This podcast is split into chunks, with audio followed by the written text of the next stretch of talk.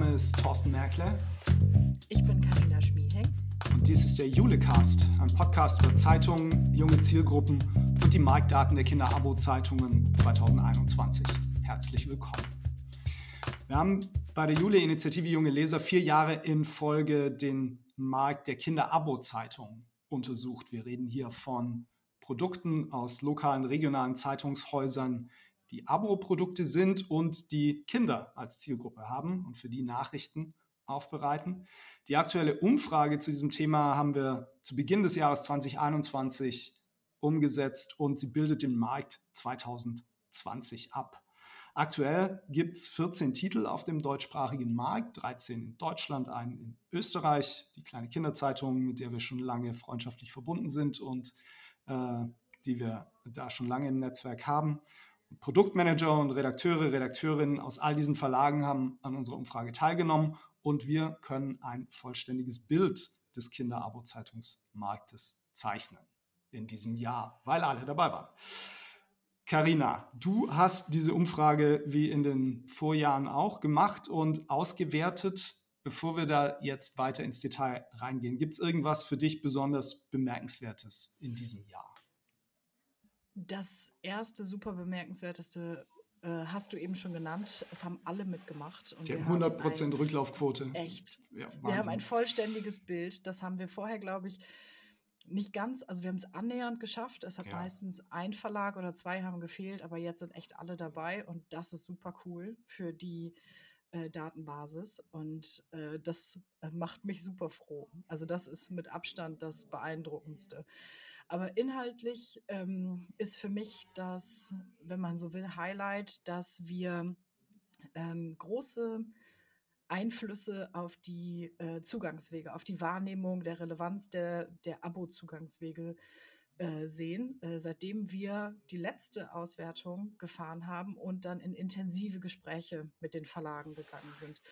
Äh, wir hatten da drei Instrumente, die mir da insbesondere im, im Kopf sind. Äh, einmal die Telefonie, inbound wie outbound, das E-Mail-Marketing und das Affiliate-Marketing, die bei der letzten Umfrage noch so eine mittelmäßig hohe Relevanz bis keine Relevanz hatten. Und äh, jetzt sehen wir in den Ergebnissen, dass äh, da ein deutlicher Zuwachs ähm, zu verzeichnen ist. Und das ist cool. Mhm. Okay, ja. Also bevor wir da weiter ins Detail reingehen, ähm, habe ich noch eine, äh, eine, eine, Ankündigung, eine Richtigstellung, wenn man so will.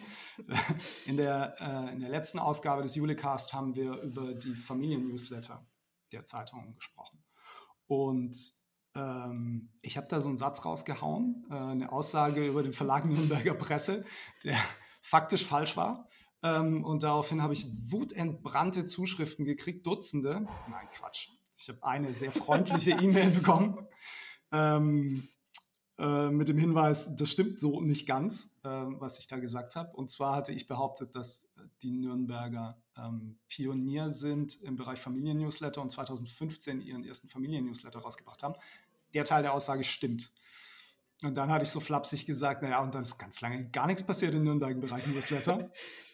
ähm, was nicht stimmt, sondern ähm, ein Jahr später, ähm, oder wir wissen gar nicht, ob es ein ganzes Jahr war, aber auf jeden Fall in 2016 ist dann der Chefredakteurs-Newsletter in Nürnberg gestartet.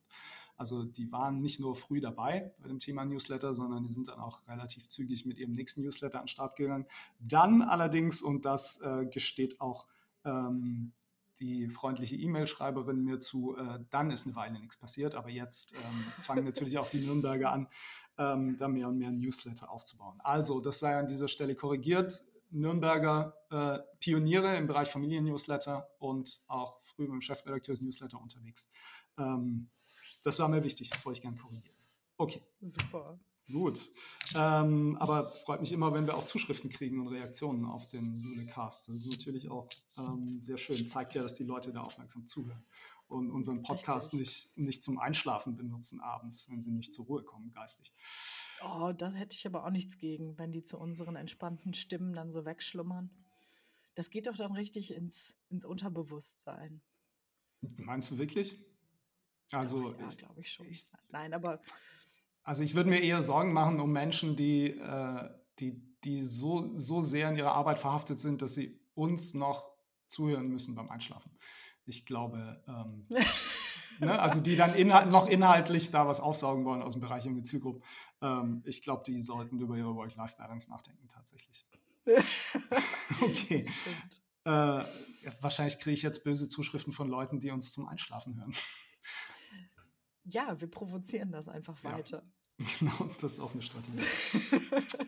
okay, also Übergang Marktdaten, Kinder-Abo-Zeitung. Ähm, um das nochmal einzusortieren, wir sprechen hier wirklich über Kinder-Abo-Zeitungen, also Abo-Produkte für Kinder zwischen 6 und 12. Das sind die, also die Alterskohorte, die Altersspanne, die die meisten Verlage auch angeben.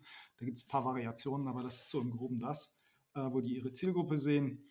Und diese Produkte kommen aus lokalen und regionalen Medienhäusern. Sie haben einen nachrichtlichen Fokus. Ähm, mhm. Also sind jetzt bitte nicht zu verwechseln mit irgendwelchen Kinderzeitschriften, die ich im Supermarkt kriege. Ähm, wir sprechen heute auch nicht über die Inhalte dieser Kinder-Abo-Zeitung, sondern wir reden wirklich über die Marktdaten. Ähm, über Inhalte ähm, können wir uns auch gerne mal unterhalten. Aber tatsächlich heute geht es ähm, um, die, um die Marktdaten, um Auflagen, Reichweiten etc.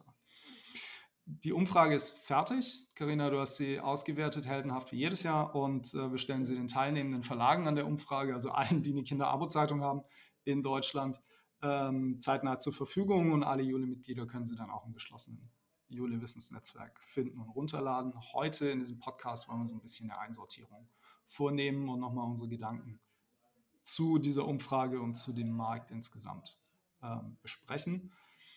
Für mich erfüllen diese Kinderabo-Zeitungen immer einen strategischen Dreiklang. Sie erreichen junge Leserinnen und Leser mit einem Printprodukt. Sie erwirtschaften Zusatzerlöse, weil es Abo-Produkte sind, weil die zum Teil auch Werbeerlöse erwirtschaften. Ähm, und sie erreichen eben auch noch nicht Leserhaushalte. Das zwar nicht so viele, wie ich mir wünschen würde, wahrscheinlich geht es den Verlagen auch so. Darüber sollten wir reden nachher. Ähm, aber die äh, nicht-Lesehaushalte, die noch nicht Kunden sozusagen, das sind eben dann meistens die jungen Familien mit Kindern, die ähm, an sich eine sehr attraktive Zielgruppe sind für die Zeitungsverlage. Okay. Ähm, wie gehen wir rein? Ähm, wir haben der Umfrage vorgestellt ein paar zentrale Ergebnisse. Ähm, Karina, die sollten wir einfach mal kurz durchgehen. Also es gibt, ähm, gibt im Vergleich zum letzten Jahr gibt es zwei Entwicklungen, die wir, glaube ich, herausstellen müssen. Das eine ist, ähm, dass der Verlag Nürnberger Presse die Erscheinungsfrequenz von Nanu, ähm, also der Kinderabo-Zeitung aus Nürnberg, von monatlich auf wöchentlich erhöht hat. Und eben auch eine Kooperation eingegangen ist mit Kruschel. Das ist der Kinderabo-Zeitungstitel der VRM aus Mainz. Ne? Also da ähm, das folgt so ein bisschen dem, was wir auch im letzten Jahr schon rausgearbeitet haben und im Jahr davor.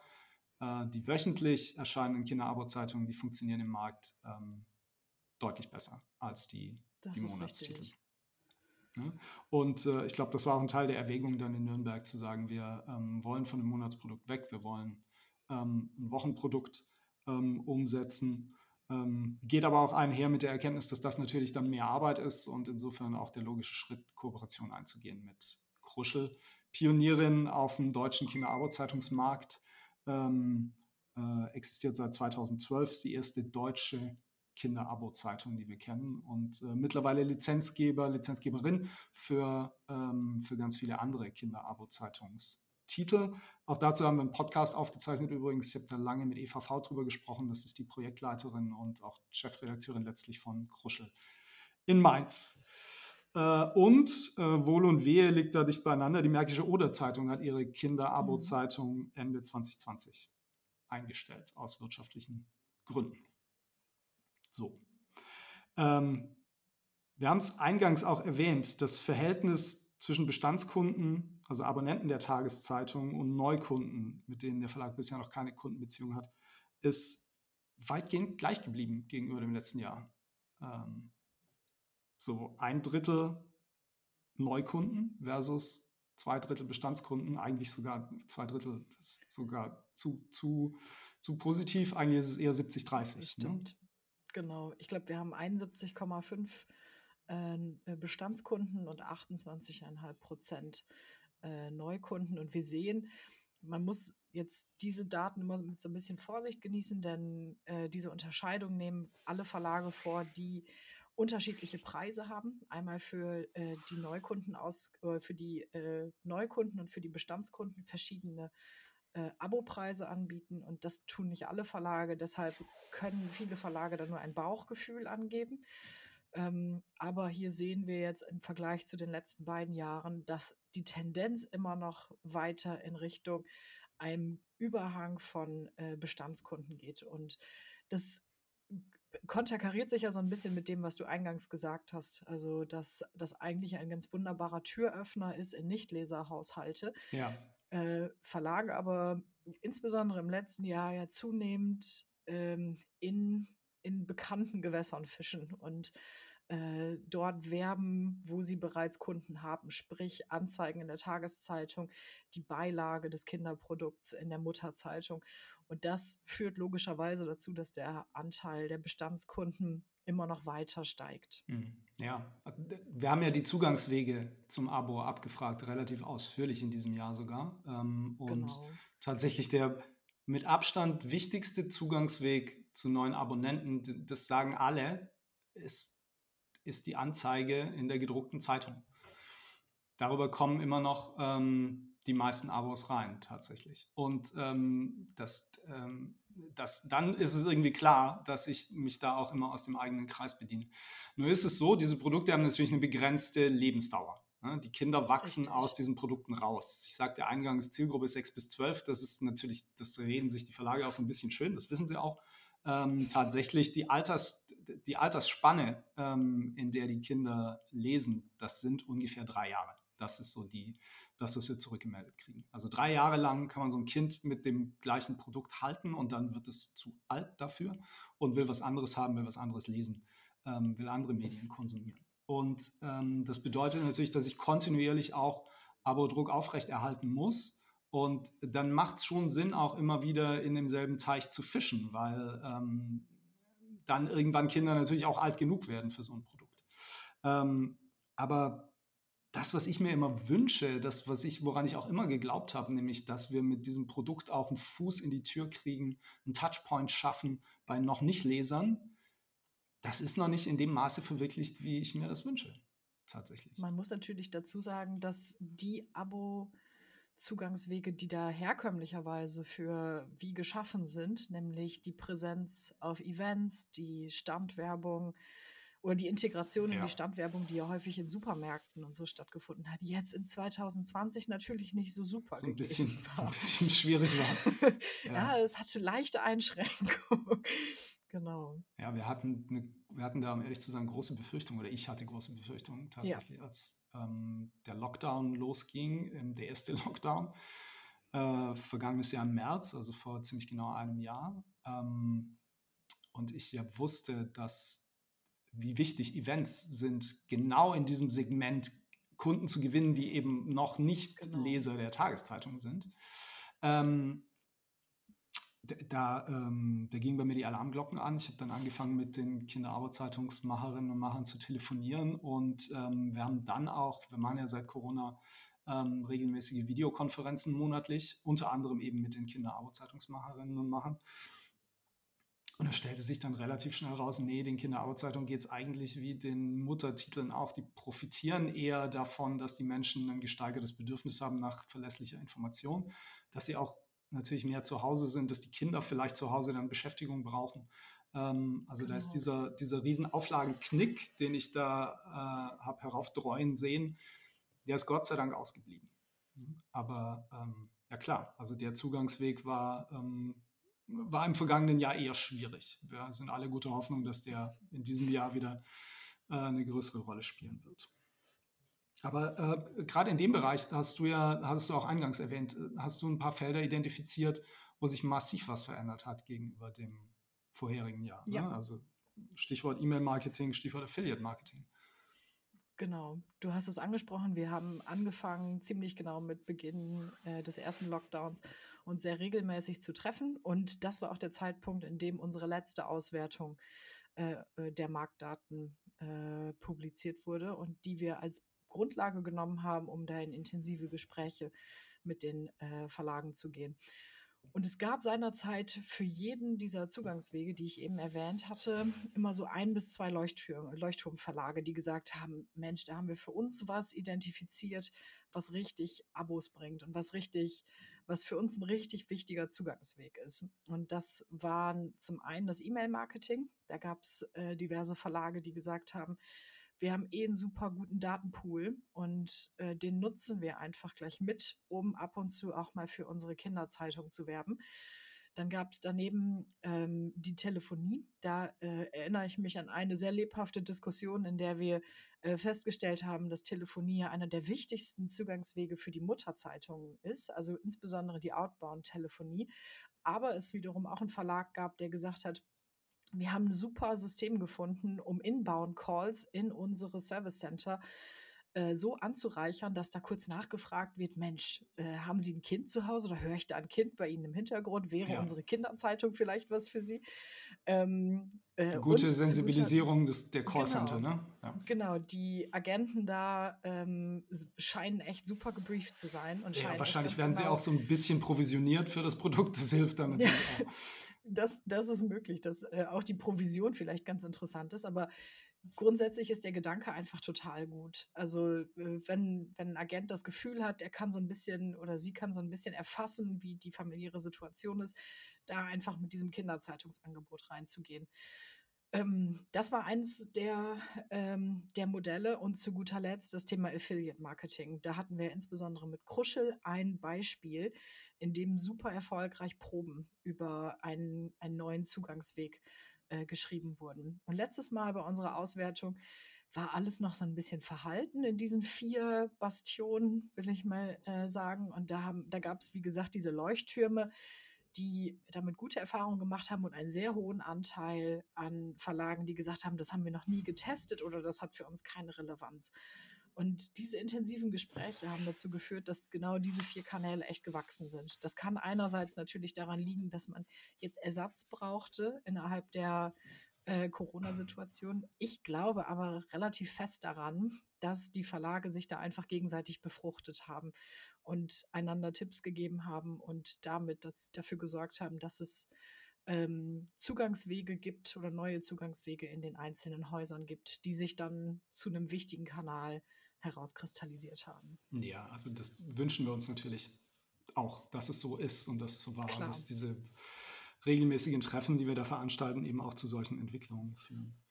Ähm, ich will nochmal bei diesem Thema bleiben, wie kommen wir aus dem eigenen Dunstkreis raus? Ne? Also wie mhm. erreichen wir potenziell Neukunden? Ich hatte auch immer viel Hoffnung gesetzt in den Bereich Social Media Werbung. Oh ja. ja der ja auch eine, eine gewisse Rolle spielt aber tatsächlich für nachher für den für das konkrete Schreiben von Abos eigentlich nicht wirklich gut funktioniert. Also zumindest kommt das bei uns an. Ne? Oder ja. siehst du das anders? Ähm, äh, hier grundsätzlich erstmal, wir hatten im vergangenen Jahr die Situation, dass 38 Prozent der Verlage gedacht, gesagt haben, das ist ein sehr wichtiger Kanal für uns. In der aktuellen Auswertung sagen das noch 21. Ähm, viele von den Verlagen haben sich jetzt in die nächste Kategorie, in die dieser Kanal ist für uns wichtig, verabschiedet. Da waren es im vergangenen Jahr 23 Prozent, jetzt sind 36 Prozent. Und der Anteil derer, die sagen, das ist jetzt weniger wichtig für uns, der vergrößert sich von mhm. im vergangenen Jahr 23 jetzt auf 36. Und ähm, das äh, folgt so ein bisschen dem, was wir auch aus den Gesprächen mitgenommen haben. Ich würde es jetzt so ein bisschen darauf zurückführen, dass Social Media in gewisser Weise da eine Sättigung erfahren hat. Also, dass wenn ein Titel auf den Markt kommt und noch relativ jung ist, dass er dann auf recht einfache Art zu Beginn Abos schreiben kann und mhm. Proben schreiben kann über diesen Kanal. Aber, und ich meine, dass wir da ähm, einen Verlag hatten, der das sehr schön erklärt hat, wir sind da über die reine Werbeschiene hinaus. Wir machen da jetzt eher Content Marketing ja. auf Social Media. Wir begreifen diese Kanäle jetzt nicht mehr als Abo- oder Probenabverkaufskanal, sondern wir versuchen, die Inhalte unserer Zeitung da zu spielen. Und wir versuchen dadurch, dass wir zeigen, wie gut unsere Inhalte, unser Content ist, Begehrlichkeit zu wecken. Und logischerweise führt Content Marketing im Gegensatz zu klassischen Anzeigen, die so Sales-Charakter haben, ja zu weniger Abverkäufen. Und dafür aber zu so ein bisschen langfristigerem Aufbau äh, der Marken. Und ja. damit würde ich mir persönlich die Entwicklung erklären. Ja, ich glaube, das, äh, das passt. Also am Ende ist es ja die Markenbekanntheit. Ne? Also die Frage dann, wie viele gibt es eigentlich noch in dem Verbreitungsgebiet, die das Produkt nicht kennen?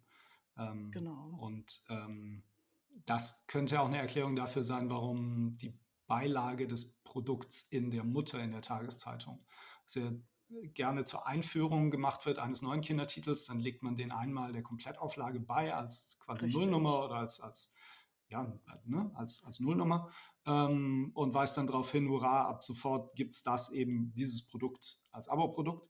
Ähm, und ähm, zu Anfang, als äh, der Markt angefangen hat, sich in Deutschland aufzubauen, war es eigentlich so, dass die meisten dann einmal im Jahr auch nochmal als Verstärker wieder äh, der Gesamtauflage eine Ausgabe der Kinder-Abo-Zeitung auch beigelegt haben.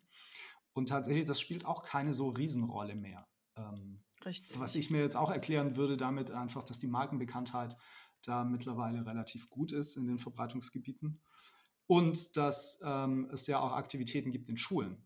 Also ähm, die Hälfte der Verlage, wenn ich es jetzt noch recht weiß, Karina, du hast die Zahlen besser ja. parat als ich, aber ich meine, genau. 50 Prozent ähm, der Verlage, die jetzt an der Umfrage teilgenommen haben, bringen ihre Kinder-Abo-Zeitung auf die eine oder andere Art und Weise in Schulen. Zum Teil als Anhängsel sozusagen am normalen Schulprojekt, also eine klassische Zeitung mhm. in der Schule, ähm, zum Teil aber auch mit, ähm, mit eigenen Schulprojekten. Ne? Und natürlich mit bezahlten Patenschaftsabos. Auch sowas gibt es. Ähm, und auch da, das ist auch was, wo ich mir sagen würde, das müsste eigentlich auch ein Hebel sein, um Nicht-Lesefamilien ähm, zu kriegen und zu erreichen, wenn das Produkt in der Schule verfügbar ist und die Kinder das mit nach Hause bringen. Richtig. Genau, da, genau wie du gesagt hast, etwa die Hälfte der Verlage bindet das in die bestehenden Klasse, Zisch, Zeitung in der Schule, wie auch immer, Projekte ein. Ähm, und es gibt jetzt äh, ein paar Verlage, die eigene Projekte darum herum äh, äh, beschustern und äh, damit in die Schulen kommen. Aber wie du eben schon gesagt hast, den spannendsten Weg finde ich auch die Leseecken. Also da, das ist ja der, äh, diese Paten-Abos äh, sind ja in vielen Verlagen schon mit den Tageszeitungen super erfolgreich, dadurch, dass Wirtschaftspartner die, ähm, die Exemplare sponsern und damit wunderbar in die Auflage eingehen. Und das ist ja viel, viel erschwinglicher für so einen Wirtschaftspartner, das mit Kinderzeitungstiteln zu machen.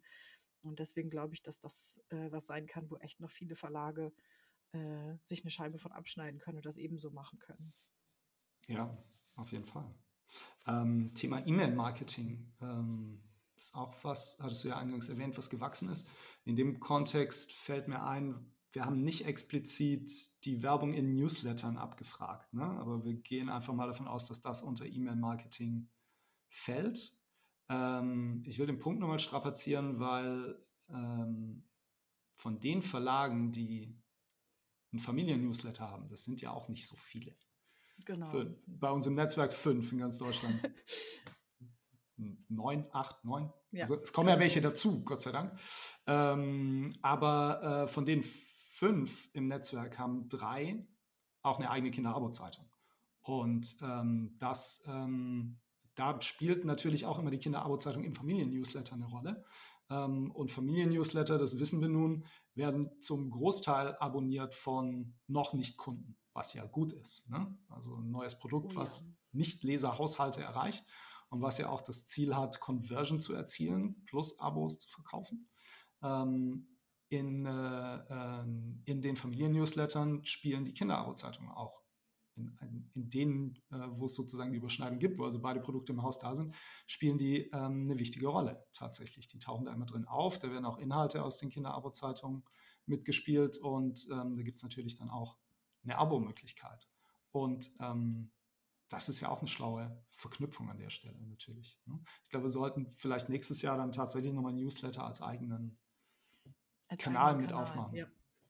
Genau, in mhm. diesem, also unter E-Mail-Marketing ist sowohl das gefasst, was du gerade beschreibst, als auch das klassische, äh, das klassische, wir schreiben einfach eine Werbemail äh, in Anführungsstrichen an Menschen, von denen wir eine E-Mail-Adresse haben, die vielleicht gar nicht Abonnent einer, eines Newsletters, eines Verlags sind, sondern die einfach ein Opt-in gegeben haben und ein Einverständnis dazu gegeben haben, über Abo-Angebote des Verlags informiert zu werden. Hm.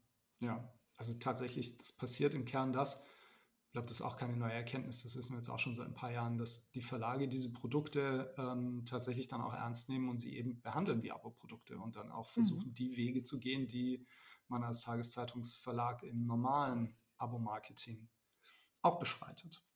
Was natürlich gut ist, spricht für eine Professionalisierung dieser Bereiche und führt so ein bisschen weg aus dieser belächelten, äh, das ist halt die Kinderecke. Ähm, ja, das, genau. Äh, das ähm, gefällt mir natürlich sehr gut. Lass uns noch kurz was sagen zum Thema ähm, Zusatzerlöse beziehungsweise überhaupt Erlöse, also die Haupterlösquelle, ähm, auch wenn wir das nicht explizit abgefragt haben, aber das, ja. die Haupterlösquelle sind die, äh, die Vertriebserlöse, die die Kinderabo-Zeitungen erwirtschaften. Ähm, Preiserhöhung sehr moderat übrigens. Ähm, wollen wir nicht vertiefen, aber irgendwie, ich glaube, es haben nur zwei ähm, vom vergangenen Jahr zu diesem Jahr die Preise für den Kindertitel erhöht. Ähm, ja. Interessant wäre mal, wenn wir eintauchen und gucken, wie lange bleiben eigentlich die Preise in dem Segment stabil. Äh, ich würde behaupten, viel, viel länger als bei, bei den Muttertiteln. Oh ja. ähm, Zusatzerlöse kommen äh, im Wesentlichen aus dem Bereich Anzeigen. Also fünf, äh, fünf Verlage sagen uns, dass sie auch zusätzlich noch Anzeigen rein vermarkten in die Kinderabo-Zeitung. Das glaube ich echt moderat. Ne? Also wir wissen nicht, ähm, wie groß der Anteil ist, aber das wird, ähm, wird vergleichsweise gering sein. Ich muss ähm, korrigieren, das sind sieben, also wir haben zwei oh, mehr. Ähm, stimmt, genau. ja. Die Hälfte, die Hälfte der. Entschuldigung, ich wollte Problem. das nicht so unsanft tun. nee, so alles gut. Hättest mir auch hinterher eine E-Mail schreiben können, hätte ich es im nächsten Podcast korrigiert. Genau. Eine freundliche E-Mail-Schreiberin hat äh, darauf hingewiesen. Hat darauf hingewiesen, dass. Ja. ähm, es sind tatsächlich äh, sieben Verlage, die, also die Hälfte aller Verlage hat äh, Anzeigenerlöse. Ja, okay. Und ähm, in dem Bereich auch nochmal rauszustellen, glaube ich, ähm, also im Bereich Zusatzerlöse, ist das Thema Corporate Publishing. Da gibt es einen Verlag, die kleine Kinderzeitung ja. aus Graz, die da natürlich ganz weit vorne sind und äh, einen, einen, sechsstelligen Zusatzerlös erwirtschaften mit Corporate Publishing Produkten, ähm, die unter der Kinderabo-Zeitungsmarke des Hauses fahren. Das ist schon bemerkenswert. Das ist auch eine Besonderheit, die ähm, bei uns, glaube ich, ich habe immer so das Gefühl, sowas geht wahrscheinlich in Österreich, weil das Land kleiner ist und überschaubarer und die Wege kürzer. Vielleicht tue ich den Österreichern da auch Unrecht. Ähm, ich glaube, da ist es halt leichter, ähm, so jemanden zu kriegen wie ähm, äh, die, die Landesforstgesellschaft, äh, die nicht so heißt in Österreich. Aber äh, im Kern die Bundesagentur, die sich dort um die, ähm, um die Wälder kümmert ähm, und die dann eben äh, in einem Produkt, was eine wirklich, wirklich große äh, Reichweite und eine große Auflage hat, ähm, die da nochmal zusätzlich ähm, sich vorstellen und erwerben wollen. Da würde und, ich widersprechen. Ja, du würdest widersprechen. Würde, Gut, ja, erzähl. Würde ich total widersprechen. Ich glaube, dass das in Deutschland genauso geht und dass das auch, dass das keine, kein Vorteil der kurzen Wege ist. Ähm, das bedarf einfach viel Arbeit und viel Fingerspitzengefühl. Und ja. äh, die Grazerinnen machen das extrem gut. Also ich finde, das ist, äh, die gehen so diesen Weg des einerseits gibt, muss man ja einem, einem Corporate Publishing Partner Raum geben und sein Thema so zeigen, wie er sich das wünscht. Auf der anderen Seite äh, hat, man, hat man natürlich eine Marke, die insbesondere bei Familien, bei Kindern und Eltern ein super Image hat und deshalb will man sich nicht zu werblich hergeben. Und die wählen die Themen super gewählt aus, mit Post, mit Wald, also Dinge, bei denen Kindern wirklich verstehen wollen, wie sie funktionieren. Das ist ein total smartes Vertriebskonzept, dass diese äh, Ausgaben dann in sehr viel höherer Auflage auch dann an Schulen gehen. Und ähm, das bedarf einfach sehr viel Zeit mhm. und sehr viel Akribie. Ja. Und ich glaube, dass für deutsche Verlage das auch können, wenn sie daraus ein richtiges Projekt machen. Und man sieht bei den Grazern ja auch, im letzten Gespräch, als wir äh, über den Geburtstag der kleinen Kinderzeitung gesprochen haben, haben äh, die Verantwortlichen ja auch erzählt, das sind ganz häufig Wiederholungstäter. Also da sind, mhm, wer ja. einmal so ein Sonderheft mitgemacht hat, der will das im nächsten oder im übernächsten Jahr wieder machen. Ja. Und ähm, das halte ich für eine total smarte Sache, ähm, die man auf jeden Fall in Deutschland auch mal antesten müsste. Ja, also Themensponsoring gibt es natürlich in einigen Kinder-Abo-Titeln. Ähm, ich bin nicht ganz so optimistisch wie du. Aber ähm, also unbenommen, die Grazer ja. machen da einen wirklich großartigen Job, haben auch langjährige Erfahrung in dem Bereich, haben aber auch äh, einfach eine ganz klare Trennung. Ähm, also da geht halt die, ja. die Chefredakteurin geht dann mit, die Chefredakteurin der kleinen Kinderzeitung, geht dann mit zu solchen ähm, Terminen, wo das besprochen wird mit dem Partner und macht dann halt ganz klar, das ist die Grenze und ich bestimme inhaltlich, was wir machen ähm, und ähm, bis hierhin und nicht weiter. Und ich glaube, auch ja. nur so funktioniert es. Ne? Das spielt dann wieder in den Bereich, den du auch angesprochen hast, Thema Glaubwürdigkeit Richtung Leserinnen und Leser und äh, die Marke sozusagen nicht ähm, beschädigen, nicht aufladen mit einer reinen Werbeleistung. Mhm. Ja, äh, also auch das ähm, total interessantes Feld. Äh, ich glaube, Zusatzerlöse ähm, bei den deutschen Kinderabo-Zeitungen noch ähm, ausbaufähig. Ja. So. Ähm, Bestandskunden, Neukunden haben wir darüber gesprochen. Verändert sich, hat sich nicht viel verändert. Ich wollte nochmal, ähm, und damit vielleicht auch einen Abschluss finden, auf das Thema Auflage gucken. Ähm, oh ja. also zum einen haben wir ja festgestellt, dass die Auflagen wachsen, moderat, aber sie wachsen. Mhm. Also nach wie vor, äh, immer noch, äh, legen die Kinder-Abo-Zeitungen dazu. Das hat, glaube ich, auch damit zu tun, dass natürlich jetzt zum einen ähm, ähm, da noch Produkte drin sind, die auch noch relativ frisch am Markt sind, die also zum Teil erst ins zweite Jahr gehen, die ähm, aber auch wie die Nürnberger jetzt die Erscheinungsfrequenz geändert haben und ich glaube dadurch ganz andere Hebel haben im Markt ähm, mhm. um, um da Auflagen zu erzielen. Aber äh, mir geht es nochmal um das Thema Verhältnis der Auflage der Kinderabo-Zeitung zu, äh, zur Verhältnis äh, zur Auflage der Tageszeitung. Damit wir einfach mal eine Einsortierung haben. Das war auch was, was mich, ähm, als wir vor vier Jahren entschieden haben, diese, diese Marktdaten zu erheben, was mich mit am meisten interessiert hat. Ich wollte gern mhm. quantifizierbar machen ähm, für den Verlagsmanager, der sich fragt, mache ich überhaupt so eine Kinderabo-Zeitung? Wie ist eigentlich mein Marktpotenzial? Äh, ja. kann, der kann sich natürlich angucken, wie viele Familien er im Verbreitungsgebiet hat, wie viele Kinder in der Zielgruppe. Ähm, ähm, er kann sich auch überlegen, ähm, sozusagen, wie viele Familien habe ich als Abonnenten schon bei der Tageszeitung, wie viele Großeltern habe ich da. Äh, also alles Einfallwege sozusagen. Ähm, aber ich habe mir gedacht, wenn wir einfach stumpf den Durchschnitt bilden, wenn wir einfach bei jedem Kinderabo-Zeitungstitel, den wir haben, äh, die Auflage der Kinderabo-Zeitung ins Verhältnis setzen zur Printauflage der Mutter, dann kriegen mhm. wir was, was zumindest ein über den Daumen wert ist. Ja, das stimmt. Äh, und äh, in diesem Jahr, ähm, beziehungsweise in dieser Umfrage, ähm, haben wir jetzt äh, über alle Titel hinweg also monatliche Erscheinungsweise und wöchentliche Erscheinungsweise gemischt, wobei wir wissen, dass die monatlichen eben nicht so gut im Markt performen, ähm, haben wir einen Durchschnittswert von 2,56 Prozent. Also, wenn ich jetzt weiß, meine Auflage von der Mutter, von der gedruckten Tageszeitung sind 100.000 Exemplare, dann weiß ich, 2,56 Prozent davon habe ich so als Potenzial im Markt, um Kinderabo-Zeitung zu kriegen. Ganz grober Wert, aber hilft irgendwie bei der Kalkulation und bedeutet am Ende, da ist natürlich nicht die Glasdecke erreicht, die ich nicht durchstoßen kann, sondern wir haben natürlich Verlage hier, die haben. Die das äh, ganz solide tun, ne? Genau, die, die haben da fünf und mehr Prozent Anteil. Oh ja. ja? Und ähm, da fängt es dann natürlich an, richtig Spaß zu machen. Ähm, und äh, gegenüber dem Vorjahr ähm, will ich auch noch erwähnen, der Wert hat sich auch nochmal ein bisschen verbessert. Im Vorjahr hatten wir einen Schnitt von 2,2 Prozent, jetzt 2,56 Prozent. Mhm. Also es wächst moderat. Ne? Es nimmt zu. Genau. Gut, ähm, ich glaube, damit sind wir jetzt erstmal gut durch diese Umfrage gekommen. Ähm, für mich macht das das Ganze so ein bisschen fassbarer, wenn wir darüber nochmal reden. Diese ganzen ja. Tabellen und Zahlen und Daten im Vergleich im Vorjahr. Ähm, ich glaube, wenn wir das einmal durchsprechen, sickert das auch bei mir einfach besser ein. Und äh, ich kann dann in Zukunft auch mich kompetenter äußern zu diesem, zu diesem Bereich tatsächlich. Richtig.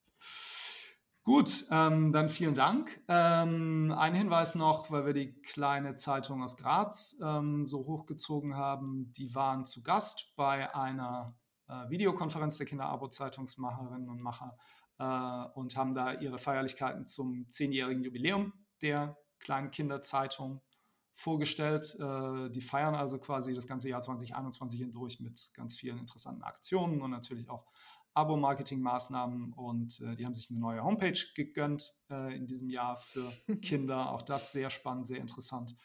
Ähm, wir haben diesen Vortrag aufgezeichnet, den können Jule-Mitglieder bei uns im Netzwerk ähm, abrufen und sich ansehen.